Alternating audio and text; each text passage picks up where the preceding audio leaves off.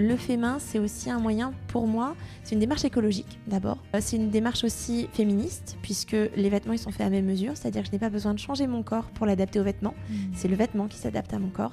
Et ça, c'est quelque chose de très important qu'on a perdu de vue aussi. Et puis, bah, ça me permet de, réutiliser des tissus euh, et de savoir d'où viennent les tissus que j'utilise. C'est une histoire de transmission aussi, hein, puisque mon gilet aujourd'hui, c'est ma grand-mère qui l'a réalisé. C'est-à-dire que quand on est créatif, créative, qu'on fabrique quelque chose, en fait, on est absorbé dans ce qu'on fait. La couture, c'est aussi quelque chose d'un petit peu répétitif. Et j'insiste sur le un petit peu. C'est-à-dire que c'est juste ce qu'il faut de répétitif pour que ce soit reposant. Et à la fois, c'est très créatif parce qu'on peut choisir les couleurs, on peut choisir la façon de faire, on peut choisir la forme. Et donc là, effectivement, avec cette créativité-là, on va pouvoir aussi s'exprimer et se reposer. Donc c'est vraiment une bulle fabuleuse. Bienvenue dans le podcast de De l'or dans les mains, celui qui donne de la voix à ces faiseurs et faiseuses qui façonnent la matière et transmettent par le geste, pour qu'ils et elles se racontent, racontent leur métier, leurs outils et leur histoire, et pour susciter des vocations.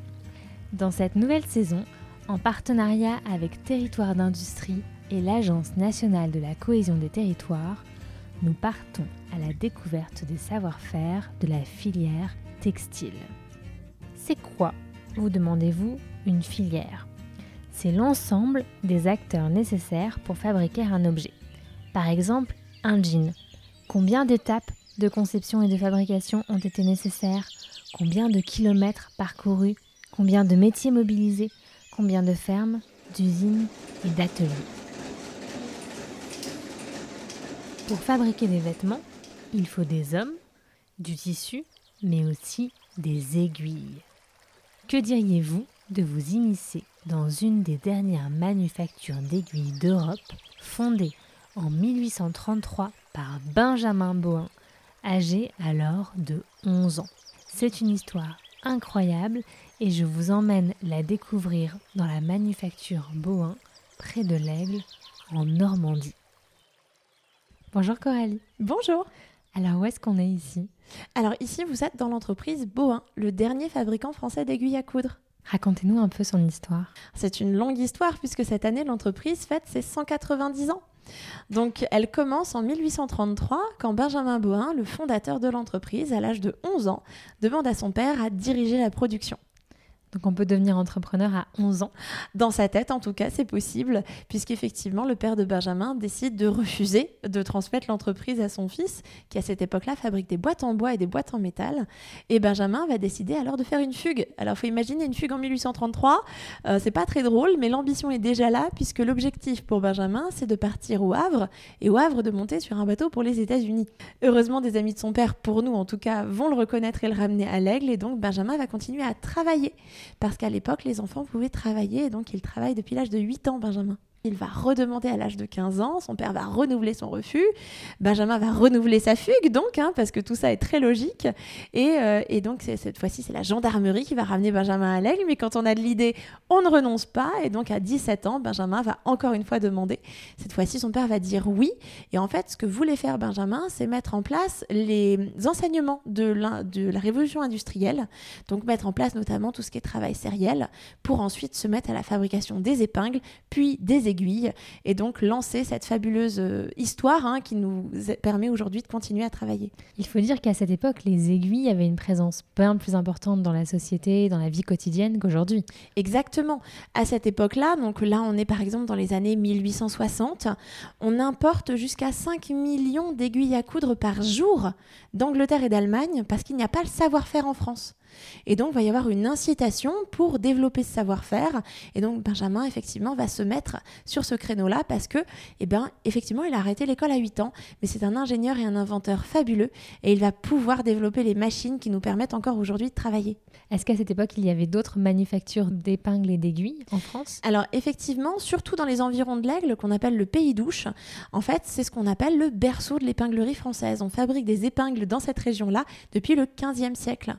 Et ça a toujours été un procédé industriel avant la lettre en fait. Hein, et effectivement, c'est ce qui va inspirer Benjamin à fabriquer des épingles, puis effectivement à fabriquer des aiguilles.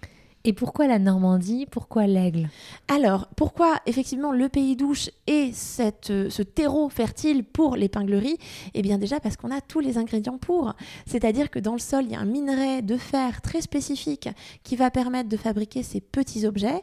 Et aussi, il y a une rivière fabuleuse qui s'appelle l'Aril qui permet d'actionner des moulins, des forges, euh, et puis aussi euh, des, gros marteaux en fait qui vont pouvoir transformer le métal. Et, et puis aussi, il y a du bois. Parce que pour faire fondre le, le minerai, le transformer en métal, et même ensuite pour agir sur le, le matériel, il va falloir le chauffer. Et donc, il va falloir beaucoup de bois. Et si l'entreprise a beaucoup fonctionné euh, jusqu'en jusqu'en 1900, peut-être 50, 1960, euh, il y a un moment, pour plein de raisons que vous allez nous expliquer, les choses sont allées un peu moins bien. Exactement. En fait, surtout après la Seconde Guerre mondiale, il va y avoir des changements dans la société. Le premier changement, ça va être le développement du prêt-à-porter. La société de consommation se développe et ça devient plus intéressant d'acheter des vêtements plutôt que de les faire soi-même ou même de les réparer. Il va y avoir aussi l'arrivée de la couche à scratch. L'entreprise Bohin est fabricante d'épingles de sûreté. C'est ce qui servait à tenir les langes sur les bébés avant la couche jetable. Et donc, l'arrivée de ce produit-là, qui est très intéressant pour la vie quotidienne des familles, eh bien, effectivement, va porter préjudice à l'entreprise. Et puis, dernière chose, ça va être le retrait progressif des cours de couture à l'école, qui s'achève en 1982. Oui, et ça, les jeunes qui nous écoutent ne le savent pas forcément. À l'époque, il y avait ce qu'on appelait l'enseignement manuel et technique, Mm. qui proposait plusieurs heures dans la semaine de pratiques euh, manuelles, de pratiques artisanales, et il y avait notamment la couture. Exactement. Et le jean, c'est une matière pour ça qui est fabuleuse. Un vrai jean, c'est une matière qui est très résistante. Et donc, c'est très intéressant de réparer un jean parce que c'est quelque chose qui peut vous durer quasiment toute une vie. Et les aiguilles que vous fabriquez ici, elles sont principalement pour du cousu humain, pas pour de la couture. Mais donc en fait, avec le cousu humain, qu'est-ce qu'on fait? Alors, avec le cousu humain, on peut tout à fait faire de la couture. On peut faire de l'assemblage. Nous, on travaille aussi avec beaucoup d'ateliers de costumes et des reconstituteurs qui viennent chercher nos aiguilles parce que pour faire un beau costume reconstitution, il faut utiliser la technique de l'époque et donc aussi parfois la couture à la main. Et l'assemblage à la main est quelque chose de très solide et ça prend du temps, mais c'est quelque chose aussi de très reposant à faire. Et puis bien sûr, on peut aussi réparer et embellir. On peut raccommoder et on peut aussi faire de jolies broderies pour personnaliser ses vêtements. Comme ça, personne d'autre n'a les mêmes.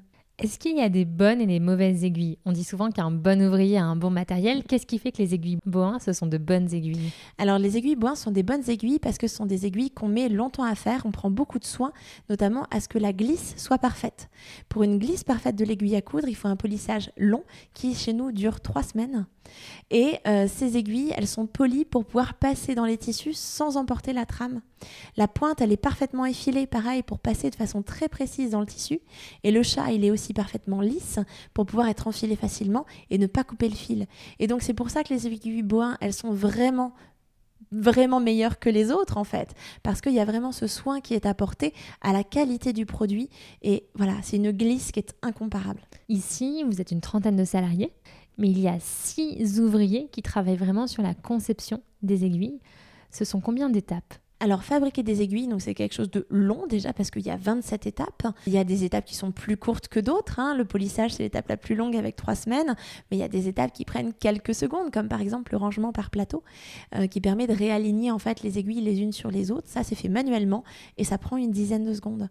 Et donc, en tout, entre le choix du fil d'acier qui va permettre de fabriquer les aiguilles à coudre et la dernière mise en pochette, il nous faudra au minimum deux mois de fabrication. Tous les ouvriers et ouvrières chez nous sont polyvalents. Euh, c'est aussi effectivement, on, aime bien insister sur le, sur le sujet, c'est une équipe mixte. Euh, C'est-à-dire qu'il n'y a pas besoin d'être un homme ou une femme pour être aiguillé ou épinglier. hein. Euh, tout le monde peut le faire. Effectivement, il y a des étapes qui sont un petit peu plus physiques, mais notre chef d'atelier est une femme et elle sait maîtriser toutes les machines. Et donc, chez nous, c'est aussi la polyvalence, puisque forcément, 27 étapes, 6 ouvriers, ça ne s'additionne que s'il y a un petit multiplicateur quelque part. Bonjour Victor, est-ce que vous pourriez vous présenter s'il vous plaît? Je m'appelle Victor et ça fait 34 ans que je suis chez Boin en production d'aiguilles. Ça consiste en quoi la production d'aiguilles ici? C'est fabriquer le, le chat et, et l'estampage pour euh, faire une aiguille pour, à coudre. Ça veut dire quoi le chat et l'estampage? Le stampage, on fait la forme euh, du chat d'aiguille et après on les perce pour voir euh, les deux trous dans, dans une aiguille. Dans lequel on mettra le fil. Voilà.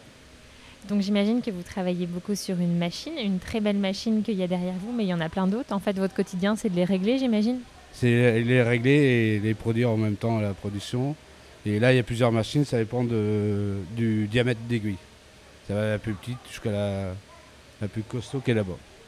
Et comment est-ce que vous avez découvert votre métier? Bah, Grâce à mes parents qui travaillaient ici. Avant que j'arrive, ils travaillé chez moi. Et mon oncle aussi. Et vous, vous étiez comment quand vous étiez au collège Pour que l'heure, je touchais à tout et c'est pour ça que je suis arrivé ici, à 19 ans. Et qu'est-ce que vous avez envie de dire aux jeunes qui vous écouteront bah, Qu'on cherche du monde. C'est un beau métier à, apprendre et à savoir euh, qu'on n'est pas beaucoup à, aller faire en, France. Et vous, votre métier ici, c'est pas d'être ouvrière, mais c'est quand même un métier assez euh, déterminant pour euh, l'ouverture de l'entreprise sur son territoire oui, bien sûr. Donc, euh, mon métier euh, à l'entreprise Boin, c'est euh, d'être responsable de la promotion du parcours de visite et puis aussi de la médiation. Et donc, ça, c'est vraiment un, cœur de métier qui est important pour moi. C'est de transmettre au public, à tous les publics, du plus jeune âge jusqu'aux personnes les plus âgées, notre savoir-faire, notre histoire et, notre passion dans la vie, en fait, hein, qui est cette création, cette créativité et ce savoir-faire industriel. Vous croyez à un renouveau des aiguilles? Oh, c'est même certain, c'est une histoire qui est en route depuis quelques années et c'est ça qui est beau je trouve, c'est que effectivement depuis la fin des années 90, c'est le moment où moi j'ai commencé à faire de la broderie, euh, je devais avoir oui 7-8 ans et effectivement euh, c'est ce moment où on a changé de regard sur l'aiguille à coudre, où ce n'était plus quelque chose de nécessaire, mais quelque chose de loisir. On arrive petit à petit à de plus en plus de mise en valeur du travail de la main, du savoir-faire par soi-même aussi, et puis voilà, de valoriser ce qui a été réparé également. Donc vous, si vous n'êtes pas artisane ou ouvrière, vous aimiez quand même déjà très jeune mm. faire des choses avec vos mains.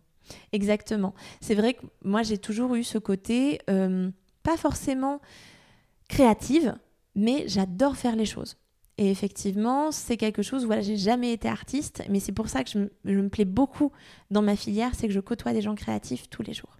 Et vous faites encore des choses avec vos mains Je crois que vous avez fabriqué vous-même votre robe. oui, la robe que je porte aujourd'hui, c'est moi qui l'ai faite. C'est une histoire de transmission aussi, hein, puisque mon gilet aujourd'hui, c'est ma grand-mère qui l'a réalisé. Mais effectivement, le fait main, c'est aussi un moyen pour moi. C'est une démarche écologique d'abord. C'est une démarche aussi féministe, puisque les vêtements, ils sont faits à mes mesures. C'est-à-dire que je n'ai pas besoin de changer mon corps pour l'adapter aux vêtements. Mmh. C'est le vêtement qui s'adapte à mon corps. Et ça, c'est quelque chose de très important qu'on a perdu de vue aussi. Et puis, bah, ça me permet de, de réutiliser des tissus. Euh, et de savoir d'où viennent les tissus que j'utilise. Et qu'est-ce que ça vous procure de coudre, de broder? C'est une pause, c'est une fabuleuse pause. C'est-à-dire que quand on est créatif, créative, qu'on fabrique quelque chose, en fait, on est absorbé dans ce qu'on fait. La couture, c'est aussi quelque chose d'un petit peu répétitif. Et j'insiste sur le un petit peu. C'est-à-dire que c'est juste ce qu'il faut de répétitif pour que ce soit reposant. Et à la fois, c'est très créatif parce qu'on peut choisir les couleurs, on peut choisir la façon de faire, on peut choisir la forme. Et donc là, effectivement, avec cette créativité-là, on va pouvoir aussi s'exprimer et se reposer. Donc c'est vraiment une bulle fabuleuse. Et aujourd'hui, la pratique manuelle a vraiment un peu disparu de notre quotidien mm. euh, scolaire. Mm. Qu'est-ce que vous avez envie de dire euh, aux jeunes qui ne connaissent pas forcément euh, cet univers? Eh bien que si jamais ils ont l'envie, ils peuvent. Vraiment, c'est notre message habituel. C'est vraiment c'est ce qui nous anime hein, avec l'histoire de Benjamin. C'est si on veut, on peut faire. Et, si on a envie de créer, on trouvera toujours un moyen de le faire. Et à un moment donné, on va trouver le moyen d'expression qu'on préfère pour soi et, qu'on pourra s'engouffrer dedans. Et, en général, on n'en ressort pas en fait, parce qu'une fois qu'on a découvert ça, euh, c'est vraiment un besoin. Ça devient un besoin. Et effectivement, faut pas attendre d'avoir les bons outils, euh, de savoir faire. Si on attend de savoir coudre pour coudre, on coudra jamais. Donc voilà, prendre une aiguille, enfiler le fil, euh, passer à travers des tissus et en fait, même si c'est pas bien fait au début, même si ça tient pas vraiment, en fait, en faisant, en refaisant, on acquiert la capacité à ce que ça tienne et puis au fur et à mesure à ce que ce soit joli. Donc tous à nos aiguilles. Exactement. Précipitez-vous vers les boîtes à couture de votre famille. Merci Coralie. Avec plaisir, merci beaucoup. Et voilà, c'est ici que notre épisode s'achève. J'espère que vous ne regarderez plus jamais les coutures de vos vêtements du même œil. Et on se retrouve dans le prochain épisode pour découvrir une autre étape nécessaire à la fabrication du jean. De l'or dans les mains est une association qui a pour mission de sensibiliser la nouvelle génération aux métiers manuels.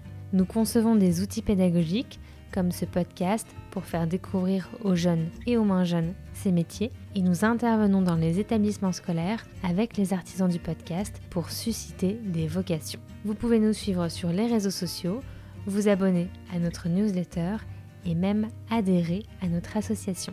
À bientôt!